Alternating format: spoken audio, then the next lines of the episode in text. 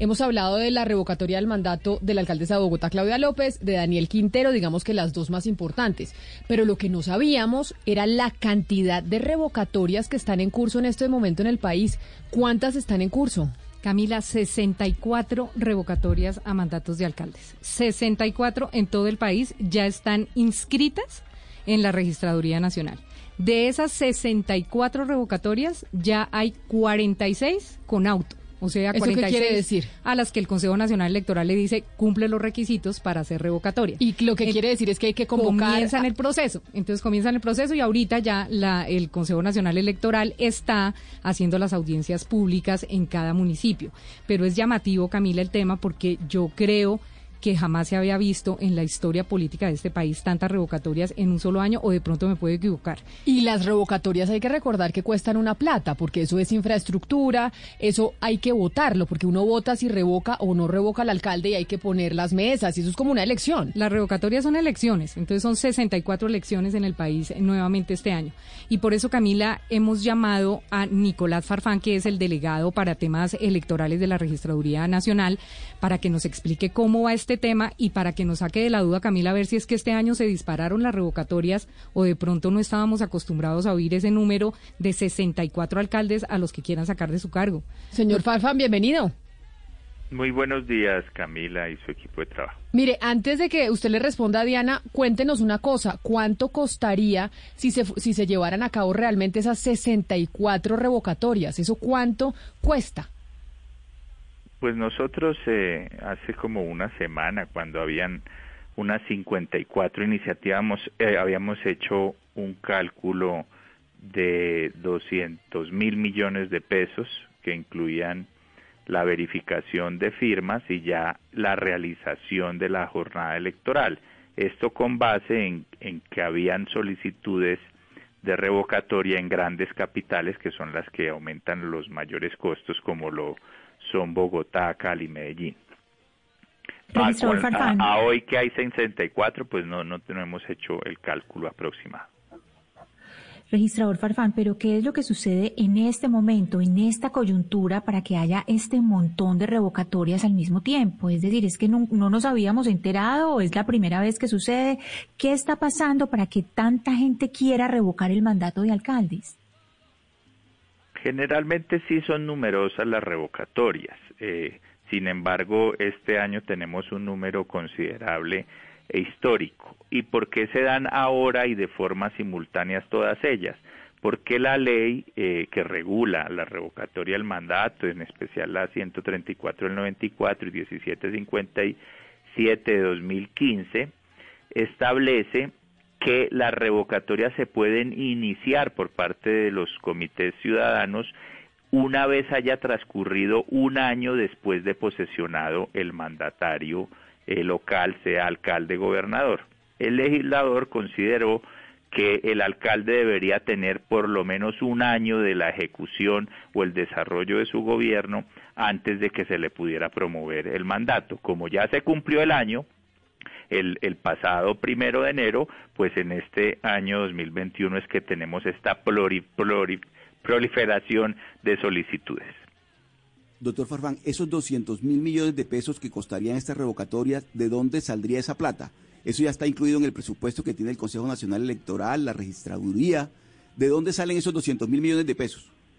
No, no está incluido en nuestro presupuesto ordinario anual y tendría que hacerse una solicitud de adición al Ministerio de Hacienda y Crédito Público, pero pues a la fecha aún no está financiado. Pero mire, doctor Farfán, estos 200 mil millones de pesos que cuestan los procesos de revocatoria que pueden revocar o no al alcalde de turno, estos 200 mil millones de pesos, ese cálculo es cuando ustedes llevaban 45, no, cuando, no con el cálculo de las 64 revocatorias que ya están en curso. Lo que quiere decir es que esto podría salir mucho más caro.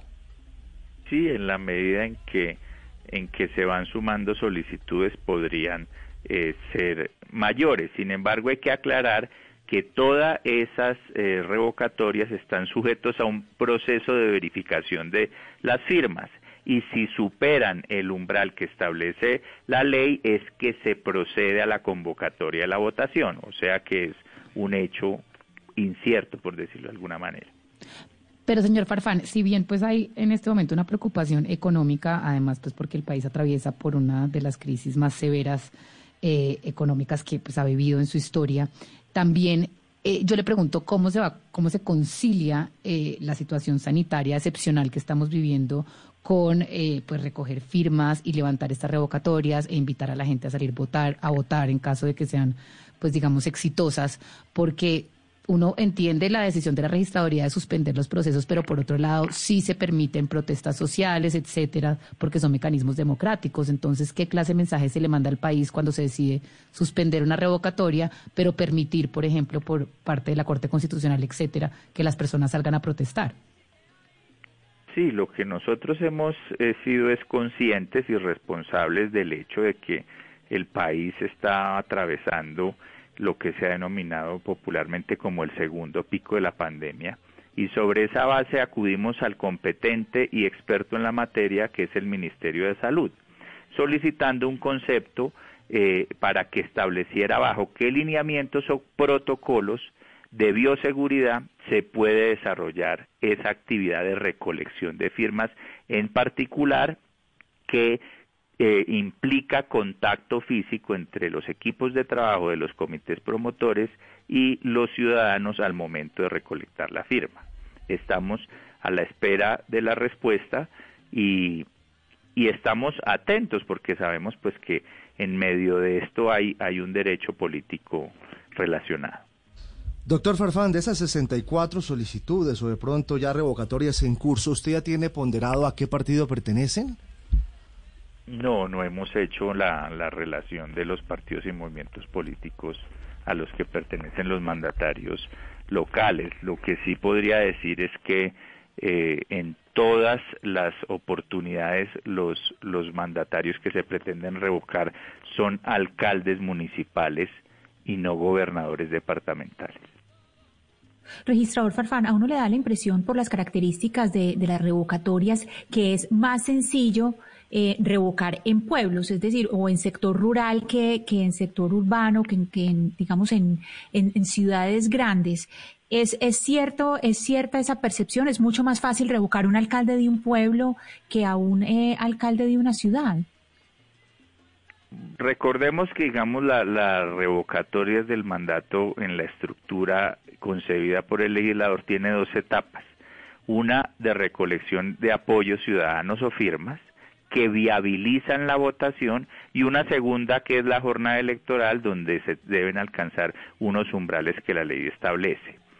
¿Qué podría uno pensar objetivamente? que la recolección de firmas, entre más numerosas, pues requiere un esfuerzo logístico y, por qué no decirlo, presupuestal por parte del comité. Y podría uno pensar que es más fácil recoger más pocas firmas en un municipio de menor tamaño que en una gran ciudad o capital.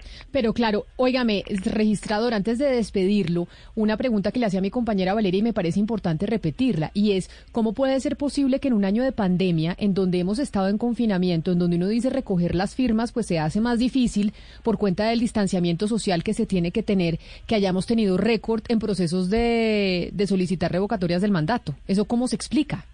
¿O ustedes qué explicación le dan, le, le, dan desde la registraduría? No, pues que el, el mecanismo de participación ciudadana que viene de la Constitución y es desarrollado por la ley es un derecho que tiene la ciudadanía a ejercer. Nosotros no somos nadie para, para impedirlo, pero de forma responsable lo que debemos garantizar es buscar que el desarrollo de esas actividades pues se haga de una manera que evite el contagio y que por ende salvaguarde la salud y la vida de, de los colombianos. Pues muy delicado si esto nos va a costar esta cantidad de plata y sí sería bueno saber qué es lo que ha hecho que en esta época, en época de pandemia, tengamos este récord de solicitud de revocatorias del mandato. Registrador Nicolás Farfán, registrador delegado para temas electorales, mil gracias por atendernos y seguimos en contacto para saber entonces cuánto es la partida presupuestal que van a pedir para poder hacer estas revocatorias. Así es, con todo gusto y gracias también a ustedes, a su equipo de trabajo y a la amable audiencia.